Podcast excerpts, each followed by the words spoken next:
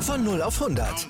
Aral feiert 100 Jahre mit über 100.000 Gewinnen. Zum Beispiel ein Jahr frei tanken. Jetzt ein Dankeschön, rubbellos zu jedem Einkauf. Alle Infos auf aral.de. Aral, alles super. Ja, hallo und herzlich willkommen zu der zweiten Ausgabe GP Display frei von der Leber. Ja, wir hatten dieses Wochenende das Rennwochenende in Aragonien und ja, so wie man es sich vorstellen kann, gibt es da einiges, worüber wir mal sprechen sollten. Es gab in so gut wie jeder Klasse irgendwie doch was, worüber man Diskussionsbedarf hat. Und ja, da starten wir, beziehungsweise starte ich erstmal mit der Moto Free. Es klingt ja immer so ein bisschen schizophren, wenn ich immer sage, jetzt starten wir. Ähm, das ist einfach eingebürgert bei mir dass ich in dem Plural von mir persönlich rede. Nicht, dass ihr jetzt denkt, ich bin eine Schizo-Person, ist eine ernstzunehmende Krankheit. Falls ihr damit Probleme habt, gibt immer psychologische Hilfe dafür. Bei mir allerdings nicht, denn ich möchte über die Moto Free einmal reden. Ja, ich habe das Rennen komplett gesehen. Es war ein, ja, es war schon ein beeindruckendes Rennen, vor allem von Guevara, Sasaki und Holgado am Ende. Holgado hat dann den Anschluss verloren, konnte das Tempo dann von den beiden vorne nicht mehr mitgehen. Und man muss einfach sagen, Guevara, Sasaki, also die haben das Tempo so hoch gehalten, da gab es da, da keinen Spielraum für Fehler. Holgado am Ende, glaube ich, war bei ihm einfach so ein bisschen die Luft dann doch raus. Ähm, das Ganze über, ja, über wie viele Runden ging das Ganze denn überhaupt? Das ganze Rennen 18 Runden, glaube ich. Das konnte der dann nicht mehr halten. Und dementsprechend ähm, am Ende Sasaki versus Guevara und Sasaki hat sich dann wahrscheinlich auch fast schon so gedacht, naja, wird heute wohl nichts mit einem Sieg, aber ein zweiter Platz, den nehme ich gerne mit. Guevara dagegen, der gewinnt ja dieses Rennen, ganz, ganz wichtiger Sieg für ihn, denn ja, wenn man mal schaut, erstmal die drei, die hatten einen riesen Vorsprung. Holgado konnte am Ende dann nicht mehr das Tempo mitgehen. Ja, hat dann den Anschluss verloren, ist dann so mit sechseinhalb Sekunden ins Rückstand gekommen und das muss man sich vor Augen halten. Wir reden sonst von Rennen, die meist innerhalb von drei bis vier Sekunden enden. Holgado also im zweiten Renndrittel, ähm, ja, konnte er nicht mehr mit. Und Sasaki und Guevara, die hatten so um die 12 Sekunden Vorsprung auf die nächste größere Gruppe, angeführt von, ach nee, nicht mal, auf Dennis Önschü. Der konnte sich dann am Ende ein bisschen absetzen gegenüber der nächstgrößeren Kampfgruppe. Also so die große, große Kampfgruppe, wie wir sie normalerweise aus Moto-Free-Rennen kennen, die begann erst ab Position 5 und dort setzte sich ja, völlig überraschend fand ich, äh, ein Adrian Fernandes durch. Ich glaube, es ist das beste Teamresultat für Tech 3 in der äh, Moto 3 dieses Jahr. Aber bei Fernandes, da kommen wir später gleich nochmal zu was zum Sprechen. Ortola 6, 7 Monos, der, ja, das ist auch so ein Typ, Riesentalent, was sich dort Boa Motorsports geangelt hat. Also, wenn es schon mit Anna Carrasco nicht so läuft, dann läuft es halt mit ihm. Also, Monos Longlap Penalty sich eingehandelt hatte, auch einige ja, harte Überholmanöver, teils zu hart. Äh, fand ich gerechtfertigt dann, dass man das mal zur Raison gezogen hat, aber der wurde trotzdem siebter. Also, äh, ja, der kämpft nicht mehr um den Titel dieses Jahr, aber nächstes Jahr muss man da ganz dringend auf den Jungen aufpassen. Jean Massia auf 8, ja, auch mein Lebenszeichen von CF Moto Brüstel. Carlos Tatay auf 9. War insgesamt mal eines der besseren CF Motorrennen. Und John McPhee auf Platz 10. Weiß man ja auch noch nie, wie es bei ihm weitergeht. Ansonsten, ja, so die ganz großen Titelfavoriten, die waren unter ferner Liefen. Sergio Garcia, ein sehr fehleranfälliges Rennen des Spaniers. Also der, ja, ich sag mal so, na klar, äh, zu Platz 5 fehlten nicht ganz sieben Zehntel, aber ja, es ist ein Unterschied, ob man da elf Punkte holt oder drei. Und er war sehr fehleranfällig. Dennis Foggia nur Platz 14. Und ich denke, damit dürfte selbst ja für die italienischen großen Fans klar sein, das wird hier nichts mehr mit dem Titel. Ähm, wenn man das jetzt mal betrachtet, die Tabelle. Gucken wir mal ganz kurz drüber. Ja, Foggia hier mit ja, 58 Punkten jetzt Rückstand. Selbst ein Sergio Garcia jetzt 33 Punkte. Ja, wird da auch ganz spannend werden. Ähm, denn es gibt ein paar Transfer-News. Guevara, Garcia und Foggia steigen ja auf. Ne, Sasaki wird wahrscheinlich in der Moto bleiben. Finde ich auch richtig so. Der gehört in diese Klasse noch rein. Solange dort Ayogura dort oben mitfährt, da ist noch kein Platz für ihn. Äh, Foggia wird zu Italtrans wechseln, wird dort einen Platztausch wahrscheinlich machen mit Dalla Porta. Ähm, Sergio Garcia, da hat man teamintern ihm nicht den Vorzug bei Gas Gas gegeben für die Moto 2, hat sich aber schnell umgeschaut und ist in das, ja, man muss es ja mal so sagen, wie es ist, nicht mehr das Top-Team Pons gewechselt. Und ein Isan Guevara wird nächstes Jahr den, äh, in das Werksteam von GasGas wechseln. Ja, wird auf jeden Fall interessant sein zu sehen, wo er dann ist wird dort Albert Arenas wahrscheinlich ersetzen. Wobei, weiß ich jetzt auch gerade nicht, ob das hundertprozentig stimmt. Können wir aber nachher gleich noch nachgucken. Aber wie gesagt, ähm, so insgesamt wird man da jetzt intern natürlich versuchen, den ähm, Guevara da natürlich zum Weltmeister zu heben.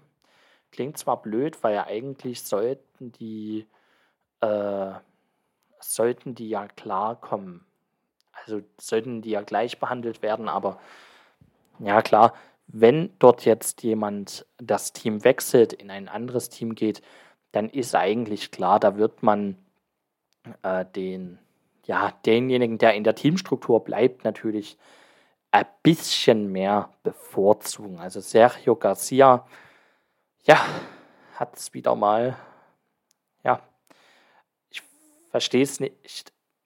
Also, ja, wird es wahrscheinlich nicht werden, weil die letzten zwei Rennen waren sehr fehleranfällig. Das letzte Rennen war das deppigste Rennen, was ich je gesehen habe von einem Fahrer. Äh, und dieses Rennen war jetzt auch nicht gerade sonderlich äh, positiv. Also da, das, das ist insgesamt aktuell nicht ein Schuss. Bei Dennis Foggia fehlt wieder mal die Konstanz. Und wenn jetzt nicht Isan Guevara in den verbleibenden, nicht meine, es sind noch sechs Rennen, grobe Schnitzer reinbaut, dann ist das unser Moto Free Weltmeister 2023. Eine Szene, über die muss man natürlich kurz sprechen. Ähm, das ist die Szene zwischen Adrian Fernandes und den Husky Husqvarna Mechanikern. Äh, ganz interessant natürlich dort. Ähm, die Husqvarna Mechaniker haben dem Fernandes im Qualifying in die Bremse gegriffen, als er losfahren wollte ähm, wollte nämlich sich wahrscheinlich dranhängen an den lieben Ayumu Sasaki und das gefiel den Husqvarna-Technikern überhaupt nicht. Es kam nämlich anscheinend schon öfters vor, dass das passiert ist. Und da haben sie einfach dem Fernandes mal ja, schön in die Bremse gegriffen. Die Dorna, das Steward-Panel, war da eiskalt. Die haben direkt gesagt, Leute, das ist scheiße auf gut Deutsch. Ähm, ihr werdet für zwei Rennen gesperrt. 2000 Euro Strafe, das ist für Mechaniker eine Menge Kohle. Na, also das ist fast ein Monatsgehalt für die. Das tut ordentlich weh. Und da wird vermutet wahrscheinlich, dass die zwei auf die Familie Fernandes generell nicht so gut zu sprechen sind. Das könnte, es wird auch gemunkelt, es gäbe einen Teamorder, aber ganz ehrlich, dann wäre das so eine billige Aktion. Ich glaube einfach, das sind zwei, die den guten Adrian überhaupt nicht leiden können. Ich glaube, Adrian wird sowieso im, also Fernandes wird sowieso nicht so im Fahrerlager gemocht. Ja, also hirnlose Aktion.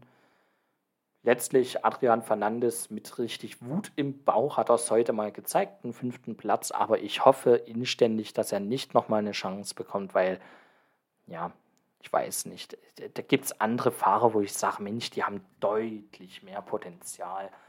Und sein Bruder Raoul, ja, das ist ein anderes Kaliber vom Talent her. Und der Adrian eher so eine Art absoluter Nutznießer. So viel also zur Moto 3. Ich wollte nicht mehr als 10 Minuten drüber quatschen. In der Moto 2 halte ich mich da deutlich kürzer, weil der Hauptteil soll natürlich auf MotoGP dann liegen. Hier muss ich ernsthaft sagen, ich habe das Rennen wieder mal nicht komplett anschauen können, weil ich da gerade in einem Restaurant essen war. Und äh, wie es sich gehört, da stellt man das Ganze natürlich lautlos hin und äh, verfolgt das Ganze nur so nebenbei. Äh, war an sich ein tolles Rennen von Pedro Acosta. Da muss man auch wieder sagen, wäre die Verletzung nicht gewesen, er wäre definitiv ein Titelkandidat hat sich wieder vorgerobbt auf Position 6 der Tabelle und durchaus muss man sagen, wenn er jetzt noch ordentlich reinpfeffert die letzten Rennen, kann er noch bis Position 3 vorkommen. Ganz vorne wird es hingegen so eine Art Zweikampf werden zwischen Ayogura und Augusto Fernandes. Ogura diesmal mit einem, ja, man kann jetzt auch wieder nicht gerade sagen, schwachen Rennen. Denn ich meine, er wurde, glaube ich, Vierter, ne? Ein vierter Platz ist jetzt wahrlich nicht schlecht, aber hat ein paar Punkte liegen lassen. Naja, was willst du da jetzt groß sagen? Ei, passiert, aber wieder Vierter. Im Gegensatz dazu Celestino Vietti, der kann seinen Titel jetzt komplett vergessen. Also zehnter Platz, eine halbe Minute Rückstand. Die Rückstände generell extrem groß diesmal gewesen. Und da kann man einfach nur sagen, ja, Vietti, das war's, der Zug ist abgefahren. Ja, das hat nicht mal mehr so viel Verspätung, hat die Deutsche Bahn nicht mal. Wenn man sich das jetzt anschaut, der Führende, der wurde Zweiter im Rennen, glaube ich, Augusto Fernandes. Ich glaube, er wurde Zweiter, hat hier 214 Punkte, Vietti schon mit 8 und, nee, vielleicht mit 52 Punkten Rückstand, genau Ogura 7 und Kanet hat hier 37 Punkte. Ja, Kanet, es wäre natürlich witzig, wenn er durch seine Konstanz vielleicht dort wieder ranrobben könnte. Unser lieber Aaron. Aber dann wäre es vielleicht so ein ewiger Emilio äh, als Samora-Move. Holst den Titel über Konstanz. Aber ich glaube ernsthaft, das wird nicht passieren. Na, also es wird, glaube ich, nicht passieren. Zweiter jedenfalls. Und Pedro Acosta hier mit einem super Sieg. Müssen wir, glaube ich, nicht drüber sprechen. Schade finde ich es äh, von einigen Piloten wieder mal, die ein etwas schwächeres Rennen gezeigt haben. Marcel Schröter, ein sehr schwaches Wochenende insgesamt gewesen. Schade auch Senna Agius hat nicht die ersten Punkte geholt, wurde ja mit oder musste hier eine Longlap Penalty abhalten. Ähm, Cameron Biobier auf seiner Abschiedstournee, der ja, talentierte Cameron, der abermals wieder scheitert in der GP. Dylan Kelly, ja, der Supersport-Meister der Moto America 2021, der jedenfalls äh, wird da, ja, den sehe ich da nicht auf dem Niveau, dass der da vorne in der GP wirklich mitfahren kann. Das ist einfach ein doch etwas anderes Pflaster, diese Moto 2 im Vergleich zum Moto America.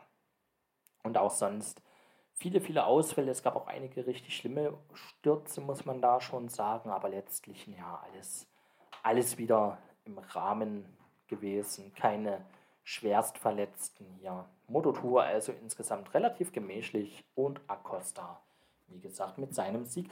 Und nicht länger halten wir uns jetzt bei der Moto2 auf, denn es geht natürlich um die.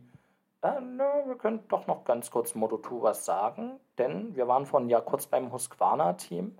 Da gibt es ja auch eine kleine News. Ähm, und zwar der Max Biaggi hat sich ja verkracht mit dem Peter Oettel, also dem Mac, also sozusagen demjenigen, der die Teamplätze in der Moto3 innehat.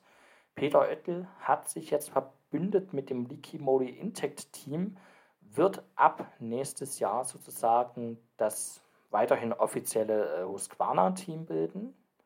in der Moto 3 mit Unterstützung von äh, Intact.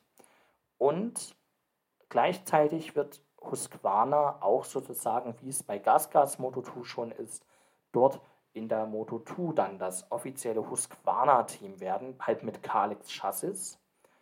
Aber auch hier wird KTM wieder weiter ausbauen und da muss man sich fragen, ja, irgendwo wird es dann auch zu viel, diese ganze KTM-Kaderschmiede, äh, wenn man dort wirklich jedes Jahr dann ein Talent hochbringen möchte. Ein Talent, das ist auf jeden Fall fix im äh, Werksplatz ja verankert. Das ist ja der Brad Binder. Den kann man nie austauschen, weil das ist einfach das Zugpferd. Und dann hat man sich jetzt äh, ja Augusto Fernandes geschnappt. Ja, das wird wahrscheinlich nächstes Jahr eine bittere Lektion für den Spanier werden und auch den Podes Bagaro wiedergeholt. Ja, kann man sich drüber streiten, aber ja, KTM muss da ein bisschen aufpassen. Wie geht man da mit den Fahrern um? Die wird man nicht alle auf Teufel komm raushalten können, denn Pedro Acosta, der wird da schon heftigst umworben werden für 2024. Aber gut, anderes Thema, wir gehen jetzt zum MotoGP. Und dort sehen wir, äh, oder haben wir ein unglaublich interessantes Rennen gesehen. Es war ein Rennen ganz im Zeichen wieder von Enea Bastianini und Francesco Banaya. Also keiner konnte hier, das, ja, konnte hier den Speed der beiden vorne mitgehen. Schon mit sechs Sekunden Respektabstand folgten äh, Alish, Espargaro und Brad Binder. Äh, Jack Miller auch noch hinten dran. Der hat ein bisschen sich verpokert, wollte eigentlich Reifen sparen und ja, hat da einfach ein bisschen übertrieben. Für Brad Binder das zweitbeste Resultat, also auch das wieder ganz toll, dass wir ihn mal so weit vorne sehen.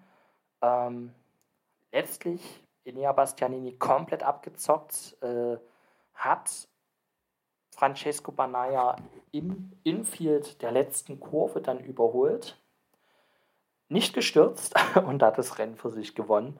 Äh, hat damit natürlich Banaya fünf wichtige Punkte weggenommen. Davide Tardozzi, ja, also ich glaube bei Ducati, das, sieht man in den oberen Ebenen nicht so, denn man möchte endlich einen Fahrerweltmeistertitel haben, aber wenn man realistisch ist, auch ein Enea Bastianini hat ja noch Chancen darauf. Also warum sollte man ihn da jetzt auch äh, sagen, nö, nö, nö, hier, du darfst das nicht, weil du bist ein bisschen weiter hinter. Also äh, das war jedenfalls ganz witzig zu sehen. Banaya, äh, Zweiter, konnte jetzt nicht seinen fünften Sieg in Folge einholen. Und auch sonst, wenn man jetzt mal in die Top 10 guckt, wir haben von, ja, guckt euch das mal einfach mal kurz an hier. Also wir haben von, ja, wir haben hier insgesamt ja acht Ducatis in dem Starterfeld und davon waren sieben in den Top 10. Das ist eine echte Hausnummer, wenn man das mal so nimmt. Und jetzt kommen wir natürlich zu der Szene, über die wir sprechen müssen. Es ist natürlich Marc Marquez. Marc Marquez feierte ja dieses Wochenende sein großes Comeback auf der Strecke. Ja, wir erinnern uns, hat ja äh, einen nicht richtig zusammengewachsenen Oberarm gehabt nach seinem schweren Jerez-Sturz vor ja, zwei Jahren sind das schon und konnte deswegen seinen ganzen Körper nicht so richtig bewegen während des Motorradfahrens, saß komplett verkrampft drauf und hat dann gesagt in Mugello diesen Jahres, Leute, so geht's nicht mehr. Ich muss mir den Arm im Prinzip nochmal brechen lassen und richten lassen und jetzt sitzt der Arm wieder richtig so, wie es früher war und der hat uns verzaubert von Anfang an. Ähm, fährt hier schon wieder fast um die Spitze mit. Marc Marquez, wie er leibt und lebt halt hatte einen bombastischen Start. Von Position 13 hat er sich auf Position, ja, wo war das, so 5, 6 wiedergefunden. Und da haben wir schon gedacht, ach du Scheiße, das kann was werden. Und hatte dann aber einen heftigen Hinterradrutscher in Kurve 3, 4. Ähm, den konnte er abfangen. Das Problem ist natürlich, man verliert da kurz mal an Geschwindigkeit. Und einer konnte da nicht mehr reagieren. Das war ein Fabio Cateraro. Ja, gut. Und das geschieht alles in Sekundenbruchteilen. Fabio konnte da natürlich nicht ausweichen, ist ihm hinten reingerauscht, böse abgeflogen. hat sich da auch ein bisschen wehgetan, hatte also leichte Verbrennungen an der Brust erlitten. Ansonsten aber alles recht gut. Fabio Cattararo hatte ja im Nachgang sogar noch einen kleinen Unfall mit einem Roller gehabt. Aber alles, äh, alles in Ordnung. Nur beim Streckenposten nicht, der soll äh, leicht verletzt gewesen sein. Jedenfalls, ähm, Marc Marquez fuhr weiter, doch es war schnell klar, da ist irgendwas nicht richtig in Ordnung. Äh, der ist immer weiter nach hinten gerauscht. Und ja, am Ende im Infield äh, hat er sich dann nach hinten geguckt, hat sich schon gewundert, was ist denn da jetzt los? Irgendwas stimmt überhaupt nicht mit dem Motorrad. Und unglücklicherweise, ja, ähm, Taka Nakagami wollte komplett raus beschleunigen aus der Kurve dort, hatte aber eben auch einen kleinen äh, Rechtsdrall aufgrund der G-Kräfte und ist dann auch wieder an Marc Marquez sein Motorrad gekommen und hat sich dort auch, ja, wie man kann sagen, wie verfangen dann, ist gestürzt, glücklicherweise nichts Schlimmes passiert. Äh, hoffen wir zumindest immer noch, äh, weil das war wieder ein riesen glücklicher Zufall gewesen und Marc Marquez hat dann gewusst, okay, irgendwas ist jetzt hier nicht in Ordnung. Ähm, es war das Ride-Height-Device, was eingefahren hat und sozusagen ähm, sich verkeilt hat aufgrund von einem Verkleidungsteil von Fabio Cattararo, was dort hinten gesteckt hat. Das Rennen natürlich von Marc Marquez gelaufen und es gab auf den Medien dann ganz viel Hetze wieder gegen Marc Marquez und das ist unberechtigt, meiner Meinung nach. Ähm, weil es wieder nur ein absolut subjektiver Eindruck für die Zuschauer war. Keiner von uns, glaube ich, kann behaupten, auf einer geschlossenen Rennstrecke mit einem MotoGP-Bike erstmal zu fahren oder fahren zu können. Wenn ihr mal das Vergnügen habt, vielleicht, ich weiß nicht, ob es das überhaupt noch gibt, diese äh, Zweisitzer Ducati. Ja, vielleicht darüber, aber da fährt ihr ja nicht mal selber. Das macht ja äh, Randy Mamola hat das, glaube ich, gemacht. Ich weiß aber nicht, ob man das noch anbietet. Also zumindest dieses Jahr am Sachsenring war mir das nicht bekannt. Gab es aber vor Corona. Müsste man mal gucken, ob es das wieder gibt. Ähm, jedenfalls, ja, es war einfach ein sehr unglücklicher Marc Marquez. Ähm, jetzt kann man sagen, ja, er ist aber der Auslöser gewesen. Da kann man sagen, ja, er war der Auslöser. Aber jetzt stellt euch mal vor, das wäre, was weiß ich, ein Alich Espargaro passiert. Na, da hätte man gesagt, oh nein, unser Schutzengel, äh, was ist da passiert? Oh nein, nein, nein, um Gottes Willen. Oh, das hätte uns alle geärgert. Insofern, ja, das ist wieder die Fahrermeinung. Plus Marc Marquez ist früher selbst den Leuten hinten drauf gefahren. Und diesmal konnte er absolut nichts. Na, dem fehlten dann natürlich für kurze Zeit die Beschleunigungsphasen. Fabio war halt direkt dahinter und konnte da nicht mehr reagieren oder nicht mehr adäquat, ist blöd gelaufen. Punkt. Na, und wenn man da jetzt sagt, ja, Marc hat sich dann bewusst umgeschaut, um noch zu gucken, wer, wen er abknallen kann, also das ist doch, also Leute, dann, dann, dann muss ich wirklich sagen, das ist ein absoluter Hohn. Wer sowas behauptet, der ist wahrscheinlich in seinem Leben noch nie ein Motorrad gefahren. Wenn irgendwas hinten am Reifen nicht so funktioniert, dann muss man sich natürlich absichern. Da man aber natürlich nicht weiß, okay, wie verhält sich das Bike denn dann so richtig? Na, Marc hatte zwei Optionen. Er hätte entweder natürlich komplett zur Seite fahren können. Na, das wäre sozusagen die Option gewesen, dann verhaue ich mir das ganze Rennen komplett. Oder ich schaue kurz mal nach auf der Geraden und es war halt leider eben gerade diese 50-50-Entscheidung, äh, die ein Racer eben treffen wird zu 99 Prozent. Nämlich, dass ich mal äh, kurz zur Seite schaue, während der Beschleunigungsphase bei 180 km/h. Und da ja, ist es halt dann passiert mit Nakagami, der dann eben ja, auch im Prinzip ins Heck gerauscht ist von dem Mark Marquez. Also Mark, wie gesagt, ihn trifft hier absolut keine Schuld.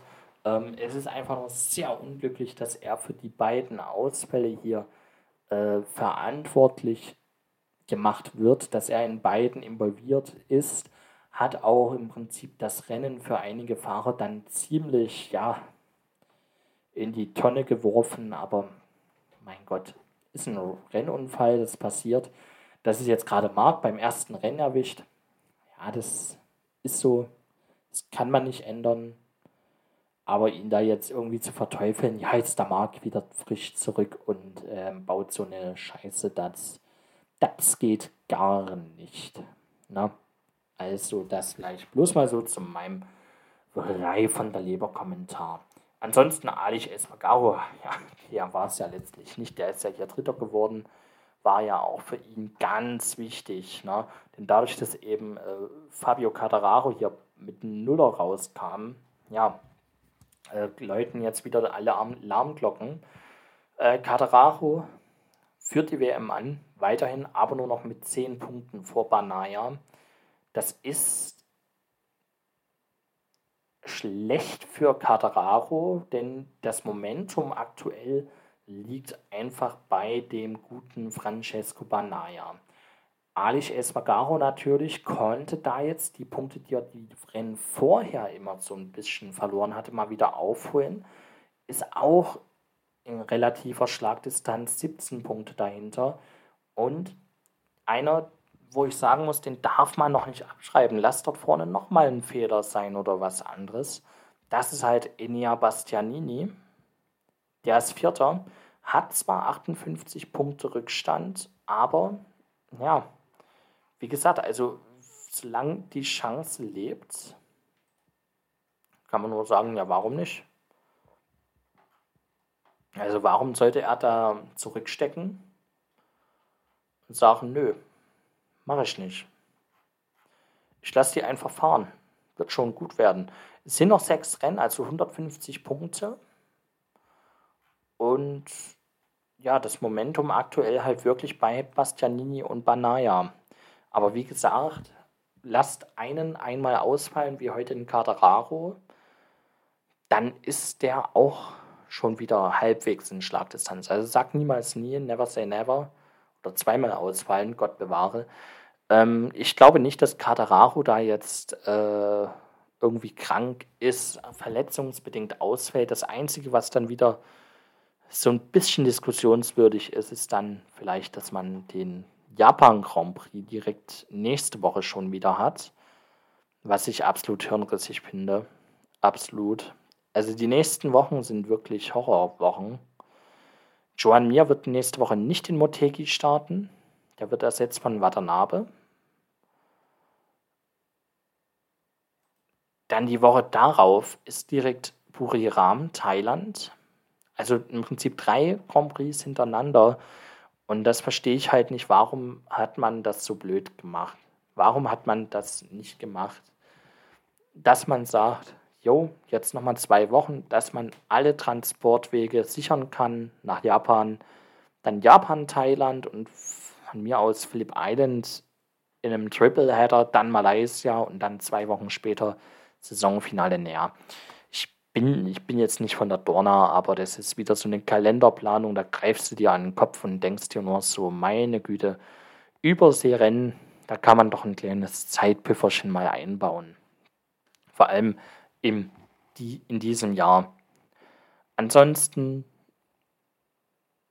ja, wüsste ich jetzt sonst nicht, was ich noch über Japan sagen soll.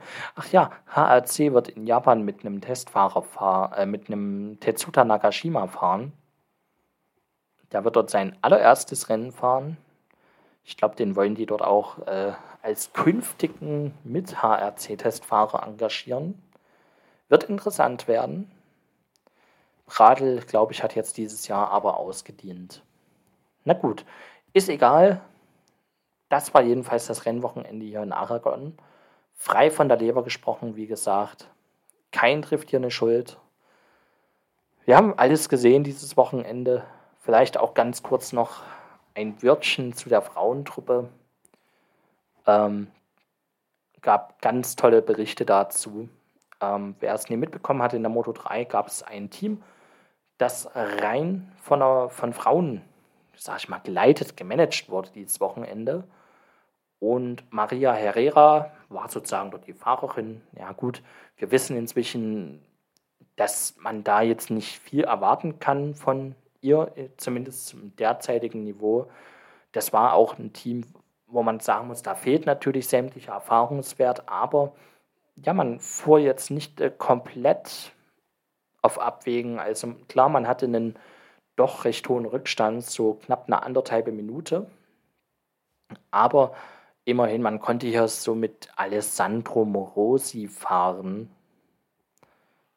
Ja, also ja, hier sein allererstes Rennen wahrscheinlich, vermute ich mal, als Ersatz äh, gefahren ist beim MT Helmets MSI-Team. Oder mit einer Wildcard eher, weil ein Ersatz ist es eigentlich nicht. Aber ähm, jedenfalls eine tolle Sache. Na, wir wissen, wir brauchen auch Mädels im Sport. Anna Carrasco probiert es, wie gesagt, ja immer noch. Und wenn sie nächst, falls sie nächstes Jahr noch fahren sollte, ähm, dann halte ich am Sachsenring auch ein ganz großes Anna I Love You Plakat hoch. Einfach zur moralischen Unterstützung sozusagen. Nur für sie sozusagen. Ähm, und Maria Herrera, ja, sie ist ja auch da doch recht erfahren. Ist jetzt ja lange Zeit in der Motor E gefahren jetzt. Aber da wissen wir halt, ja gut, das ist natürlich ein etwas anderes Niveau als nochmal Moto Free. Na gut, genug geschwafelt. Ich wollte das bloß noch ganz kurz sagen, dass das Projekt ein ganz tolles ist. Würde ich mir gerne wünschen, dass es vielleicht was gefördert gibt, auch von der Dorna, dass man das in gewisser Art und Weise noch mehr unterstützt, dass man vielleicht auch als Frau dann äh, zwei, drei Jahre mal wirklich hier Zeit hat, sich in der WM zu entwickeln und es überhaupt die Möglichkeit gibt für junge Damen im Motorradsport auf WM-Niveau sich zu präsentieren, wäre jedenfalls eine Möglichkeit, da mal aktiv zu werden.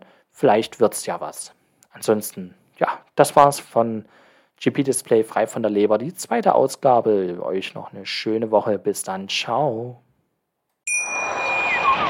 Wie viele Kaffees waren es heute schon? Kaffee spielt im Leben vieler eine sehr große Rolle. Und das nicht nur zu Hause oder im Café, sondern auch am Arbeitsplatz. Dafür gibt es Lavazza Professional. Kaffee am Arbeitsplatz, der genauso lecker schmeckt wie in eurem Lieblingscafé. Die perfekte Kaffeelösung für jede Art von Unternehmen. Klein, mittel, groß. Ihr habt auf jeden Fall einen Kaffee, der schmeckt. Die richtige Motivation für eure Arbeitstage. Alle Infos zu Lavazza Professional findet ihr auf lavazzapro.de mit allen Kaffeelösungen für euer Büro.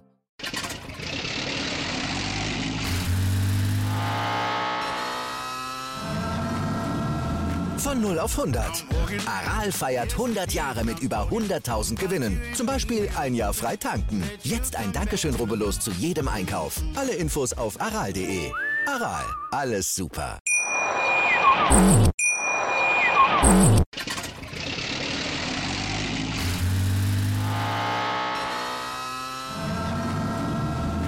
0 auf 100. Aral feiert 100 Jahre mit über 100.000 Gewinnen. Zum Beispiel ein Jahr frei tanken. Jetzt ein Dankeschön, rubbellos zu jedem Einkauf. Alle Infos auf aral.de. Aral, alles super. Wie viele Kaffees waren es heute schon? Kaffee spielt im Leben vieler eine sehr große Rolle. Und das nicht nur zu Hause oder im Café, sondern auch am Arbeitsplatz. Dafür gibt es Lavazza Professional. Kaffee am Arbeitsplatz, der genauso lecker schmeckt wie in eurem Lieblingscafé. Die perfekte Kaffeelösung für jede Art von Unternehmen. Klein, mittel, groß. Ihr habt auf jeden Fall einen Kaffee, der schmeckt. Die richtige Motivation für eure Arbeitstage. Alle Infos zu Lavazza Professional findet ihr auf lavazzapro.de mit allen Kaffeelösungen für euer Büro. Ich habe mich natürlich schockverliebt, weil die war wirklich ganz, ganz klein. So begann die Mensch-Hund-Beziehung zwischen Christina und Tierschutzhund Frieda. Und wie es danach, nach dem ersten Moment der Verliebtheit, so weiterging und welche Klippen es danach zu umschiffen galt, das hört ihr in der neuen Ausgabe von Iswas Dog, dem Podcast für harmonische Mensch-Hund-Beziehungen. Iswas Dog? Mit Malte Asmus. Überall, wo es Podcasts gibt.